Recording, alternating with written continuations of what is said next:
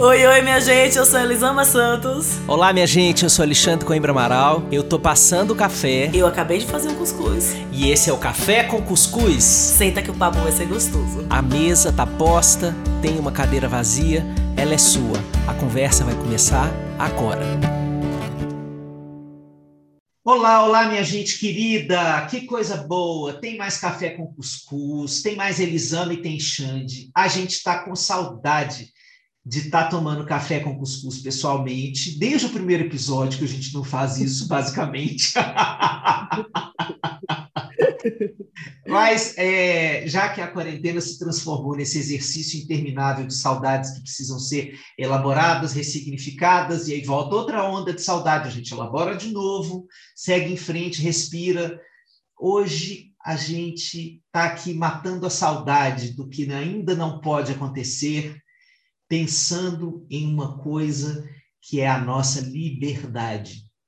Já que nós estamos convivendo é, com tempos que oprimem tanto a nossa sensação de liberdade para fazermos as nossas escolhas, para progredirmos ao longo do nosso dia e do cotidiano com a fluidez que a gente poderia ter e que já teve e nós estamos tendo que nos acostumarmos a outro contexto do que seja possibilidade de expansão na vida, né? Até onde eu chego perto do outro, até onde eu expando o meu corpo no mundo, até onde a vida está me permitindo reconsiderar esse conceito de liberdade. A gente começou a conversar sobre isso antes da gente botar aqui para gravar o episódio, porque o nosso tema hoje é um tema muito sensível, é um tema que tem a ver com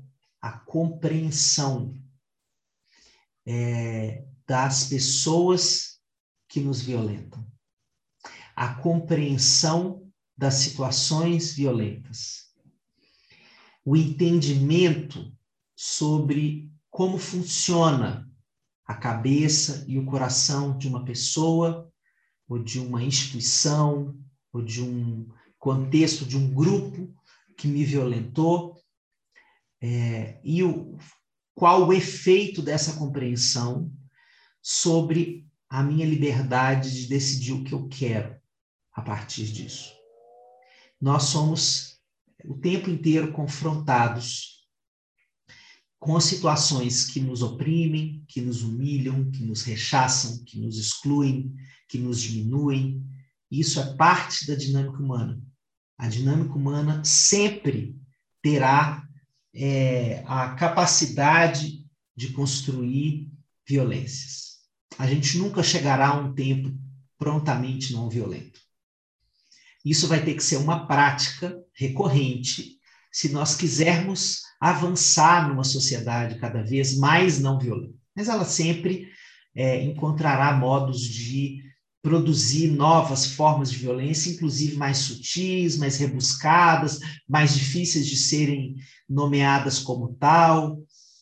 Mas a gente está aqui com duas pessoas que conversam o tempo inteiro, de forma corajosa, sobre o tema da não violência, que tem práticas profissionais é, amplas, gerais e restritas nesse princípio, é, então, uma das perguntas que a gente quer trazer para vocês nessa conversa de hoje é assim: sim, ok, eu entendi, rolou uma violência aqui, rolou um mal-estar, rolou uma coisa muito feia que eu estou sentindo, é, eu tenho a capacidade de entender até o que, que rolou na cabeça daquela pessoa, no coração, sim, e agora eu faço o que com isso? em relação a essa pessoa ou a esse grupo que me violentou. Existe uma perda da minha liberdade de ação sobre a minha própria vida a partir do momento em que eu sou empático com quem é violento comigo? Bom dia, Elisama. Bom dia, meu amigo. Eu já estava aqui viajando na sua fala. Era mais ou menos isso, né? Que a gente tinha combinado que a gente ia começar. É, Era, tá bom. Eu estava ouvindo aí, prestando atenção, assim, porque desde que eu comecei a falar sobre não violência, e aí eu falo sobre limites, as pessoas falam, as pessoas não entendem como uma coisa está alinhada à outra, né? E entendem a não violência como essa empatia, como essa empatia sem limites, como essa, essa disponibilidade infinita, né? Entendem a não violência como passividade. E uma coisa não tem nada a ver com a outra. Recentemente eu gravei um, um vídeo que eu até tirei do ar depois que eu vou reformular, que me deu dor de cabeça, sobre a mãe narcisista. E em um comentário uma pessoa falou alguma coisa, eu fiz, não, o que eu estou falando aqui é a gente ter compreensão sobre o que aconteceu, entender que essa mãe, né, enxergar a humanidade dessa mãe, e isso não quer dizer que você vai se submeter a ela. Agora eu pago a internet é para isso, para ver o humano por trás da minha mãe, para humanizar a minha mãe. E eu entendi que aquela pessoa estava com muita dor, né? Então não, não tô brigando por conta dela. Mas eu acho que falta aí para a gente entender que humanizar a pessoa, compreender, não significa se submeter, não significa que eu vou baixar minha cabeça e deixar que essa pessoa me violente, não significa que eu vou ter compaixão por ela falar, ai, coitada dele, ele me bateu, coitada dela, ela sofreu muito para chegar até aqui. São coisas muito diferentes, né? Enfim, você é, você estuda bastante sobre a violência, eu sei que você já trabalhou com, com casos mais sérios de violência, mas eu entendo essa parte em que eu nomeio essa violência e que eu enxergo as, né, a história do, de quem fez isso como uma parte da libertação de falar, não foi eu, não sou eu. Essa pessoa tinha a história dela e ela agiu assim e essa culpa que eu fico carregando e que muitos de nós carregamos por conta da violência, essa culpa sai. Assim, nossa, é isso que ela quer, né, voltando da mãe narcisista. Isso que ela, minha mãe falou, na, nossa, tem toda a estrutura social por trás e tal, não fui eu. Não era eu a criança que causava isso nela. Não, não fui eu a esposa que causava isso no marido. Sim, enfim, não fui eu que causei isso. Quando eu entendo que ali tem um ser humano, compreendo que tem uma trajetória naquele ser humano, eu consigo tirar de mim a responsabilidade pelo ato, que a gente, que faz parte da violência, a gente se sente coautor dos atos violentos, né? Sim. Então, eu, eu, acho, eu acho essa, essa parte um, essencial para você realmente elaborar, não é só cortar relações e pronto. É elaborar para você realmente seguir mais livre daquele, daquela história, sabe? E a gente tem essa confusão, assim, esse medo de se eu compreender, eu vou ter que entender, eu vou ter que dar mais uma chance, eu vou ter que conviver, cheio de eu vou ter que, se eu compreender o que aconteceu. E não, uma coisa não está totalmente atrelada à outra, uma coisa não está agarrada na outra. Eu posso compreender e decidir, não sou obrigada. Amor, não sou seu terapeuta, não sou seu terapeuta. Não é porque eu entendi que eu tenho que estar aqui lidando com os teus problemas e com as tuas dores. Eu entendi exatamente porque eu entendi que é isso que você tem para me ofertar. Eu vou me afastar de você porque não é o que eu preciso nesse momento, sabe? Mas assim, um, uma conversa que sai do campo dos mocinhos e dos vilões e, e vai para um outro lugar de uma autonomia muito diferente, sabe? Mas é que eu acho que é difícil para a gente construir isso. É difícil entender a separação entre essa compreensão, entre esse entendimento, entre essa empatia e o do limite que fala, ok, eu entendi, eu elaborei, estou elaborando isso e eu decidi que eu não estou disposta a estar com você nessa relação. Nossa, mas a mulher fala bem pra caramba. Olha, é, eu eu me, eu me adiro completamente à sua fala, pensando assim, ó, é, quando a gente vive uma situação violenta, e quando eu penso numa violência, eu não penso numa cena, eu penso num padrão de relacionamento.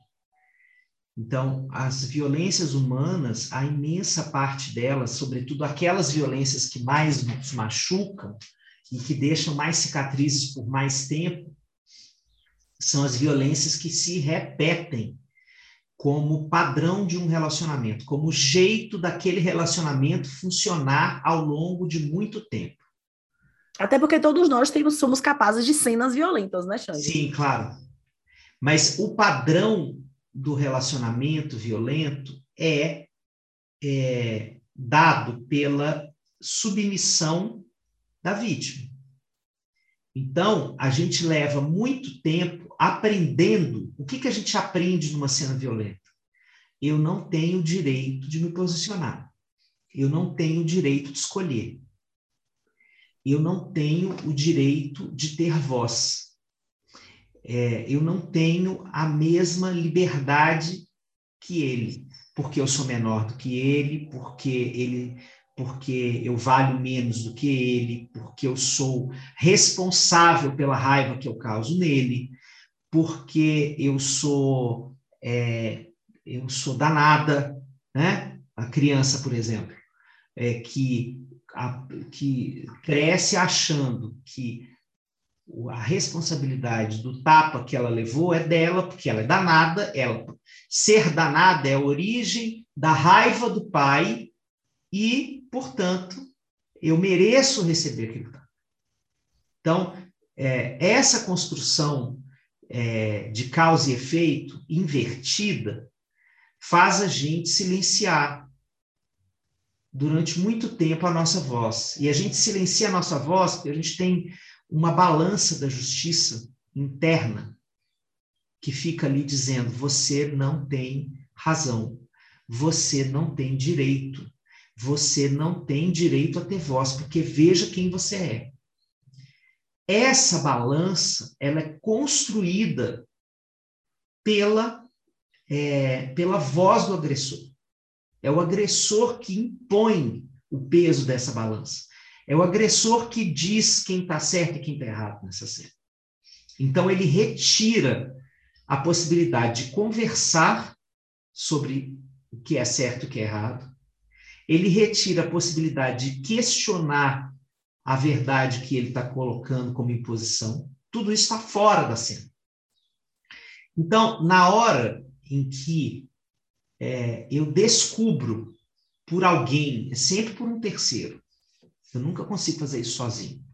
Eu preciso sair da cena violenta e ver que há tanta vida lá fora e ah, peraí, não é bem assim. Tem outra coisa aqui, ó, tem outro jeito de ver isso mesmo que eu estou vivendo. Deixa eu ver aqui. Aí eu vou, respiro ali fora, volto e aplico essa leitura que eu aprendi de mundo aqui dentro e falo assim: ah, não é bem assim. Mas quanto tempo eu levo para primeiro me dar o direito de sair da cena violenta, porque isso já é um exercício de autonomia.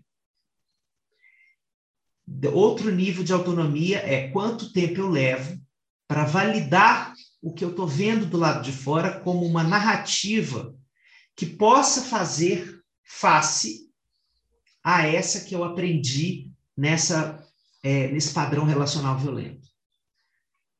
Quando eu me autorizo, por exemplo, a chegar é, do lado de fora de uma violência religiosa, né, alguém que não é da minha religião, me dizendo: isso que você está vivendo é uma violência religiosa.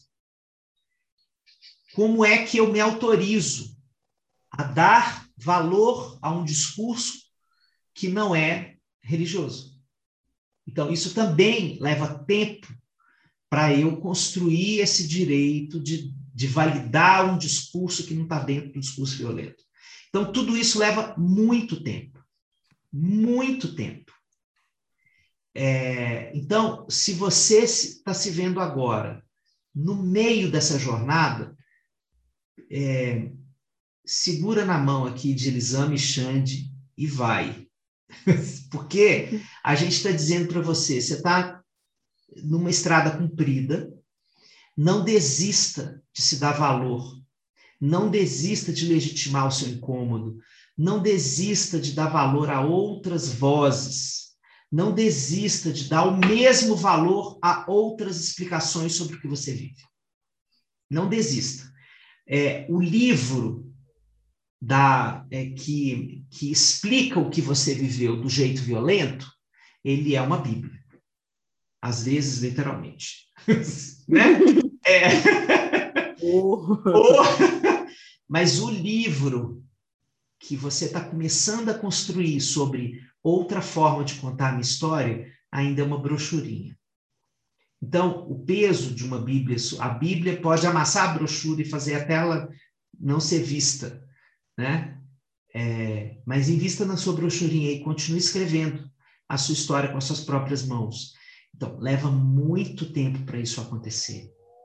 Mas na hora que acontece essa libertação, que você se dá o direito de questionar essa narrativa simplesmente, mas o que aconteceria com a minha vida se essa forma de ver o que eu estou sentindo não fosse a única? O que aconteceria? Para que lugar eu seria é, convidado a existir se eu colocasse um será sobre essa certeza de que as coisas são assim. Então, isso é a compreensão de que Elisama estava falando. Porque não é só sobre a pessoa que violenta. O será também tem a ver sobre qual é o seu lugar. Será que eu tenho que me submeter a esta pessoa? Será que eu tenho que estar em cena com essa pessoa, como foi durante anos na minha história? Será que é possível construir uma vida sem essa pessoa? Ou é, redesenhando ao meu gosto, pela primeira vez, a frequência, a intensidade de contato, o tipo de intimidade ou de é, superficialidade que eu vou desenhar como protetora para essa relação, para continuar convivendo com ela? Para que lado será que eu posso me mover na vida se eu me permitir esse tipo de coisa? Essa pergunta é muito bonita da gente ver as pessoas. É, eu, eu, fico muito entusiasmado quando eu vejo as pessoas se fazendo esse tipo de pergunta, sabe, Lisão? Porque é um resgate de autoria da própria vida, né? Sim, e o medo, Xande, o medo é cheio de certezas, né? Não, mas se eu não fizer isso, eu vou sofrer isso. Se eu não fizer aquilo, ele vai morrer. Se eu não fizer isso, a minha mãe vai cair doente. Se eu não fizer. É, o medo, ele, ele tem muita certeza. É, o, o caminho é, é, ruim, o caminho. A, a pior consequência, ela tá sempre muito grande quando a gente está com medo, né? Então a gente vive com a certeza de que o, a, o penhasco tá logo ali. Sim. Tá logo ali na hora que eu disser não. Quando eu parar de sustentar essa relação da forma que ela tá, quando eu parar de estar aqui, eu vou cair no penhasco. Esse é um fato. E esse será, ele questiona. Peraí, mas é um fato. Respira, é um fato. Vamos, vamos começar só por aí, é um fato, fato, fato meu, sabe? Essa, essa possibilidade de, de deixar o medo no campo que ele tem que estar, dos pensamentos, não da, da, da certeza, não do fato. Né? É só um pensamento. Isso aqui é um pensamento construído há muito tempo, construído por essa pessoa que é agressora, que é violenta, que te assusta, que sustenta, que é importante para ela sustentar o teu medo, mas é só um pensamento, né? É, é, saindo aqui do micro, indo para o macro e para a nossa situação no nosso país, eu, eu tenho estudado um pouco o que está acontecendo com o Brasil, e eu tenho visto muitos estudiosos falando que a narrativa que o Bolsonaro cria de que ele vai dar o golpe, ela é essencial para Bolsonaro continuar nos assustando da forma que ele está nos assustando, que é a gente que está dando poder para ele, porque ele nunca vai dar um golpe. Ele não tem capacidade política, ele não tem apoio do, do exército, ele não tem hoje uma estrutura que facilite o golpe. Mas a narrativa que ele continua criando de eu vou dar um golpe, eu vou dar um golpe, eu vou dar um... ela é essencial para manter a gente assustado e com a certeza que vai dar um golpe. Então ele mantém a gente nessa estrutura, ele não é esse, ele não tem esse poder. Então, é, é, a gente está nessa relação abusiva com, com, o governo brasileiro, né, com o Brasil. Porque essa, essa é, trazendo, né, voltando do macro para o micro de novo, a pessoa violenta, ela está ali o tempo todo tendo essa certeza, eu vou fazer isso. Né? Quando a gente era criança, se você for lá, você sabe o que vai acontecer. Às vezes seu pai e sua mãe nem pensaram direito o que eles vão fazer se você fizer aquilo. Mas tem tanta certeza da punição, eles só querem te dar a certeza da punição. Eles só querem te dar a certeza do medo. Fique muito assustado, porque assustado eu consigo te controlar. Com tanto medo, você não pensa. Né? Com tanto medo, você está encurralado ali, achando que não tem nenhuma saída. Porque é o que o medo faz, né? O, o medo, ele fica ali repetindo obsessivamente na sua cabeça que só tem dois caminhos. Obedecer ou se ferrar. Não tem outro caminho. Não tem alternativa. Né? Ou você faz o que aquela pessoa quer, ou você se mantém nessa relação da forma que ela está, ou seu futuro é trágico. Uhum. E, e, e, existe esse caminho que é essencial e que você trouxe muito bem, do será. Mas será que é isso mesmo? Mas será, inclusive, que essa pessoa, ela tem esse poder todo mesmo? eu lembro de um, de, um, de um livro, eu não lembro qual foi, eu acho que foi o Chantagem Emocional, que a autora falou algo que, que me marcou bastante. Ela disse que quando ela trabalhava com alguns casais em situação de violência, algumas mulheres casadas em situação de violência com o marido, que às vezes ela pedia que, ela, que as mulheres gritassem para ela o que o marido falava para elas. E aí ela sentava e pedia para ela, grite como, como ele fala. E aí a mulher gritava, oh, se você não fizer isso, eu vou fazer aquilo, e eu vou tomar as crianças de você. E ela, aí depois, ela falou, o que é que você sentiu? E tinha um momento que as mulheres falavam, você estava muito, eu estava com muito medo. Nossa, eu senti, tinha um medo, eu gritava por medo. E ela, você percebeu que ele não é tão grande assim? Você consegue entender que ele não é tão grande assim? Que a forma que ele está agindo também é baseada no medo? Então, assim, era, um, era uma forma que ela tinha de falar assim, calma, ele não é esse super poderoso que os gritos dele fazem ele parecer. Não é. Se ele precisa gritar desse jeito, é porque ele sabe que ele não tem controle total sobre você. É porque ele tem medo que você vai embora. E se ele tem medo, é porque você pode, ele sabe que você pode fazer isso. Ele só quer te contar que você não pode para te manter aqui presa nessa ratoeira. Sabe? Então, assim, é, essa importância de você olhar para a situação, de você enxergar a situação de uma forma mais, por exemplo, intelectual mesmo, compreender mais, sair desse coração acelerado que você fique, opa, peraí, deixa eu, deixa eu observar essa situação, deixa eu fazer, eu fazer será. Cara, depois que eu comecei, voltando para a política, né, a perceber os movimentos do Bolsonaro, a forma que ele fala, e tem um padrão muito nítido em todos os comportamentos dele, como agora a, suspender a, vacina do adolescente, bem junto com o escândalo da Prevent Senior, né? Então tem um movimento que é muito, muito próprio dele, você vê que ele tá cagando de medo. E é importante para ele fazer com que a gente fique cagando de medo dentro do golpe. Porque aí você sustenta a ilusão de que ele é poderoso. Sim. Porque ele não é poderoso. Sabe? Então, quando você consegue enxergar isso, hum, peraí, olha só. Você tem mais poder. Gente, vocês tinham que ter visto a cara de Elisama fazendo. Hum. Não vou saber descrever. Foi uma descoberta assim, quase, é, quase de menina moleca. Ai, então, quando você percebe isso, você, você, ganha. É como se você tomasse da pessoa de volta o, o seu poder que ela tomou de você, sabe? Sim. Que o medo, que o medo fez com que você desse para ela, sem perceber que ela te tirou. Quando você vai enxergando, tirando essa pessoa desse lugar tão alto que ela está, de que ela pode te destruir, que ela pode fazer um monte de coisa com você. É como se você tomasse um pouquinho desse poder de volta, assim para você, opa, peraí, agora eu sou capaz de decidir meus rumos dentro dessa relação.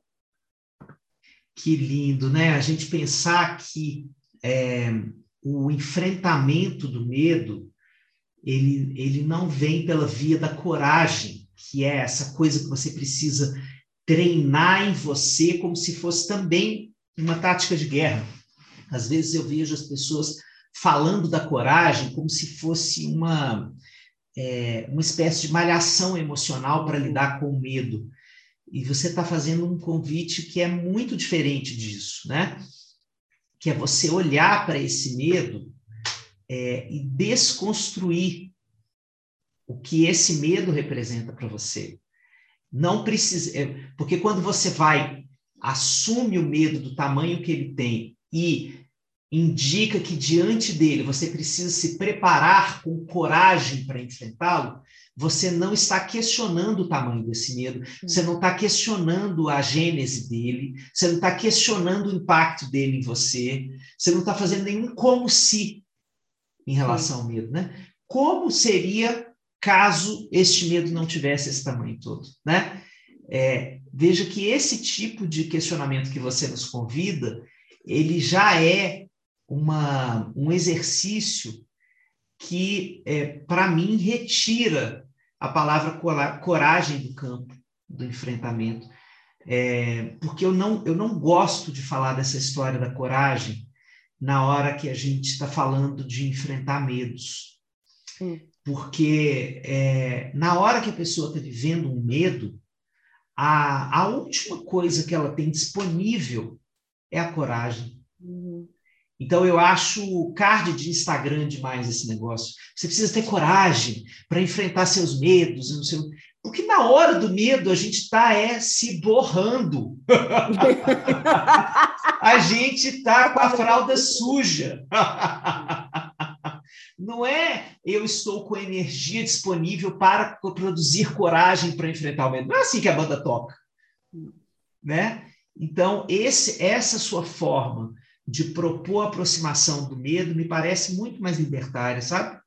Muito mais realista, muito como tudo que você fala, muito mais realista, porque a gente não precisa fingir para si mesmo que tem sobra de energia para produzir uma musculatura corajosa para enfrentar o medo. Eu, sinceramente, não acredito nisso, é, diante dos medos que nos, que nos é, paralisam mesmo, sabe? Eu acho que essa coisa do questionamento é um tipo de questionamento socrático, assim, que a gente faz com medo, né? Uhum. Assim, peraí, ô, medo, bora ali bater um papo aqui. Um DR com medo. Tente aí, senta lá, Cláudia. Aham, uhum, senta lá. Senta lá, deixa eu só ver aqui quem é você. Né? A, a experiência, é, por exemplo, meditativa tem a ver com isso, né? Que passa, passa a ideia e você ao invés de tomar aquela ideia como verdade, você vai olhar para ela. Mas olha para ela assim, meio de, de bandinha, como dizem lá na Bahia. Né? Olha meio de bandinha, assim. É, tem aquele olhar do monge, que é aquele olhar assim, que, tipo do senhor Miyagi, do cara, né? A gente normalmente não tem esse olhar para dar para o medo, né? Aquele olhar meio de bandinha ainda, meio no cagaço, mas com uma certa desconfiança. Sim. É desconfiar do tamanho desse poder que esse medo tem, né? Eu acho que é isso que você está convidando a gente a fazer. Sim. Sim, é essencial. Assim, eu pergunto no, no Conversa Corajosa, eu falo: existe um. Para essa conversa, você precisa olhar para o seu medo e falar: o quê? Eu tenho medo de quê? Porque às vezes é, é o genial Chico Buarque na Chapeuzinho Amarelo, né? Sim. É tanto medo do medo do medo do medo do lobo, sabe? E aí ela tirou o medo do medo do medo do medo do lobo e ficou só o lobo. Essa construção de tirando o medo do medo do medo do medo do lobo e ter o medo só do lobo, assim, olha, é só o lobo que tá aqui agora. Eu tirei todas as camadas do, do, de medo que, que fazia esse lobo parecer muito maior. Nossa, gente, leia o Chapeuzinho Amarelo, que, que, que lembrança boa. Que lembrança genial.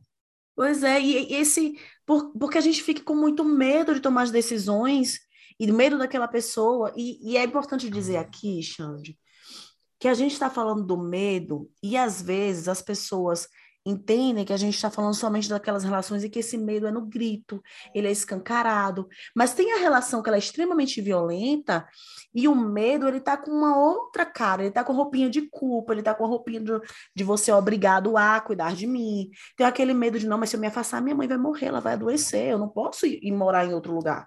A minha mãe não dá conta de morar em outro lugar. Não, minha filha, meu marido, ele depende muito de mim. Se eu me afastar, ele pode até se matar. Né? É, é, às vezes a gente enxerga essa relação abusiva somente como uma relação que tem um grito, como uma relação que tem aquela chantagem muito clara, muito eu vou te fazer sofrer, eu vou te punir. Mas existe o sem você, eu vou morrer. Né? Sem, se você fizer isso, que tipo de pessoa você é se você não faz isso? Que tipo de amiga você é se você não me atende na hora que eu quero? Que tipo de amiga que você é que se você não faz aquele favor para mim? Que tipo de, de, de irmão você é que dá as costas pro irmão?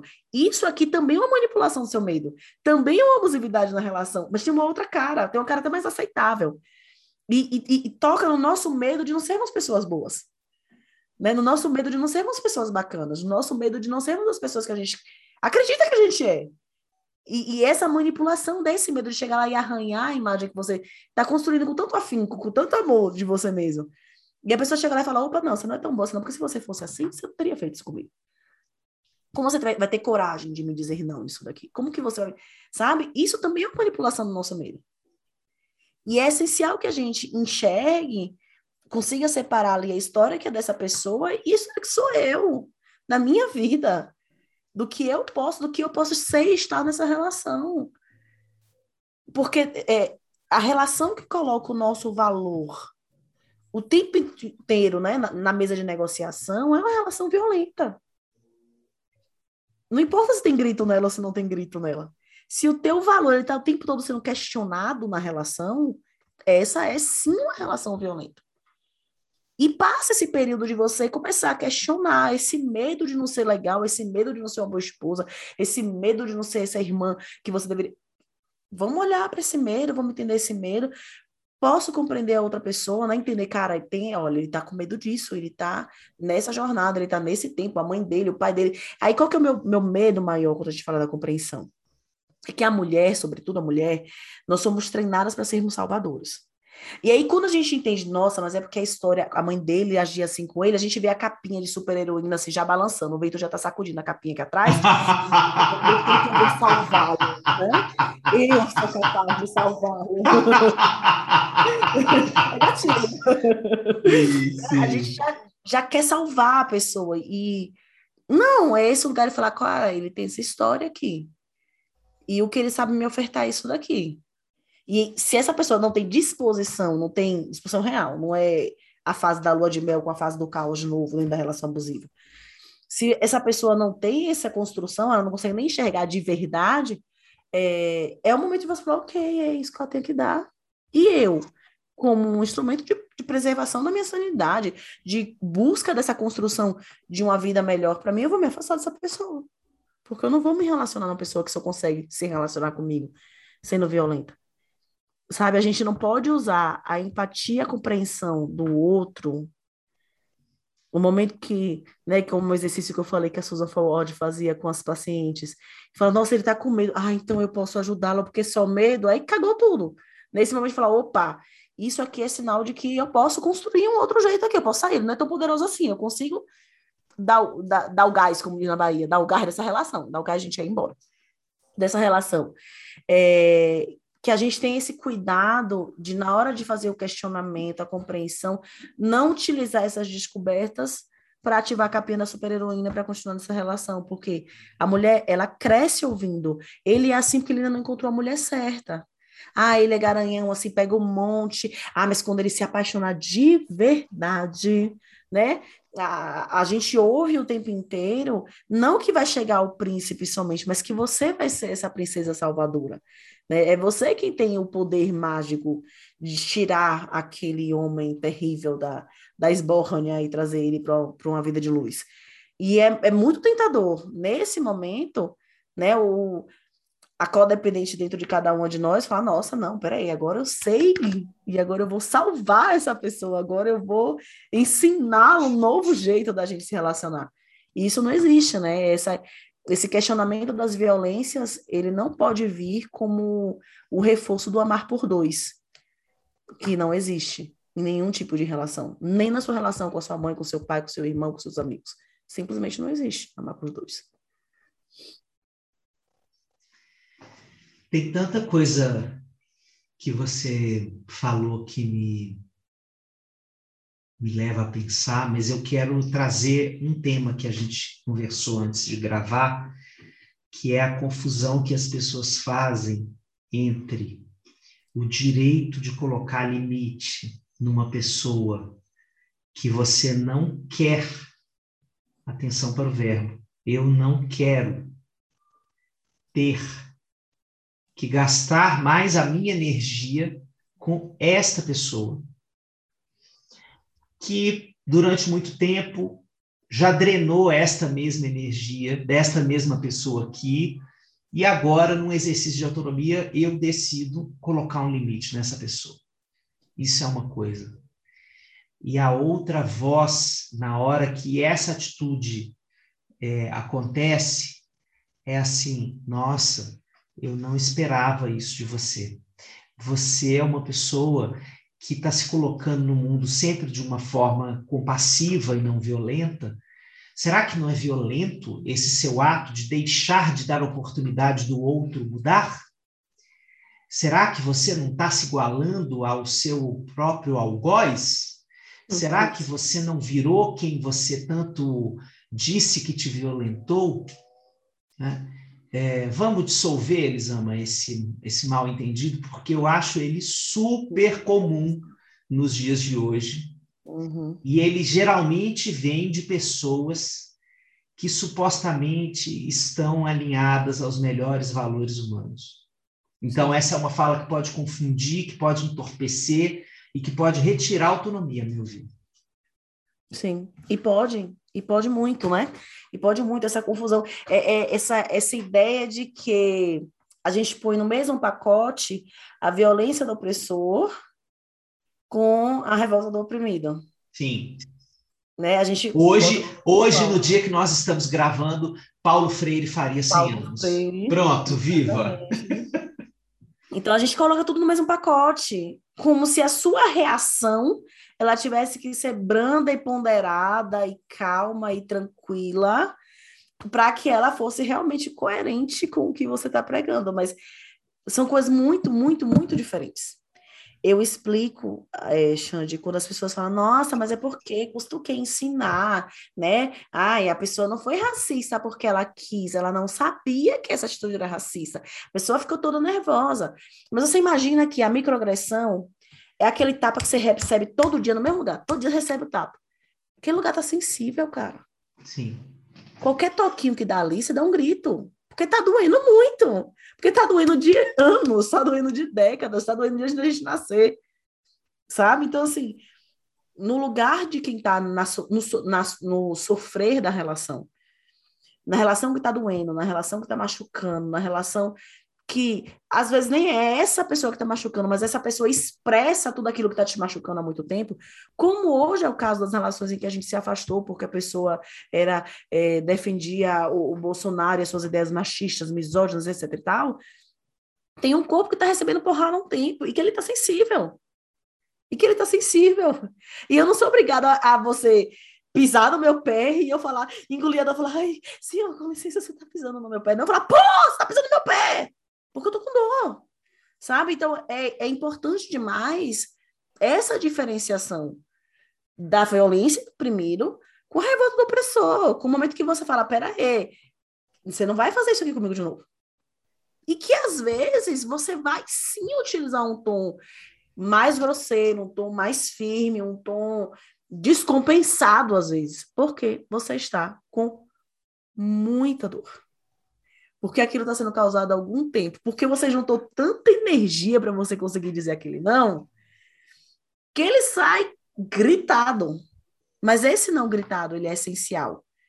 Para que você construa o momento em que você, quem sabe, chegue no, numa, numa maturidade na comunicação, que você consegue dizer esse não de um outro jeito. O Marshall, ele falava da liberdade emocional, da escravidão emocional, que é esse momento em que você se acha responsável pelo sentimento dos outros e que você está sempre baixando a cabeça, etc e tal. E que o nosso foco seria a liberdade emocional, mas que antes de chegar na liberdade, você passa um tempo de rabugentice, que é o tempo que você descobre, não sou obrigado. Não sou obrigado. E você sai dando, tipo, patada que você descobriu, eu não sou obrigado. Eu tô abarrado aqui há tanto tempo, que você não vai me dizer um ai, amor, não vou ouvir, não. Ele conta a história da filha dele, que sempre foi aquela pessoa que dizia assim para todo mundo, tinha medo de perder os amigos, tinha medo de perder um monte de gente. E ele conversava muito com ela sobre a liberdade dela dizer não, de colocar limite nas relações. E aí ele disse que eu vi um dia ela falando no telefone, lá mandou uma pessoa tomar no cu. E ele falou que na hora ele comemorou, porque ele fez agora ela vai começar a, quem sabe, agora ela vai balancear isso e conseguir falar de outro jeito. Mas ela falou. Ela descobriu que ela tem uma voz para falar, sabe? Pá! Uma hora ela vai diminuir aquilo dali. E não dá para você olhar para aquela pessoa que te violenta e para a reação de quem está, depois de muito tempo apanhando, levanta e reage no mesmo olhar, de um mesmo jeito.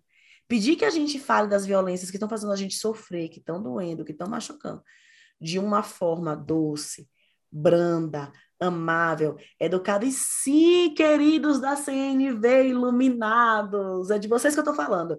É novamente a gente se silenciar. É uma nova violência com você. Se você me pede para chegar para o racista e falar educadamente, toda trabalhada na CNV, o quanto ele foi racista, porque esse é o certo, esse é o coerente com a minha teoria, você está me silenciando, me violentando de novo. Porque calar a minha dor e calar a minha raiva na hora de me, de, de, de me manifestar sobre ela é sim mais uma violência. Só que agora é uma violência paz e amor. Agora é uma violência bonitinha, iluminada. Mas é uma violência. Pronto. Eu acho que a gente pode terminar por aqui. Essa é a melhor, essa é a melhor frase para a gente terminar. eu não sou lacaniano, mas eu sou limpinho. Então eu posso.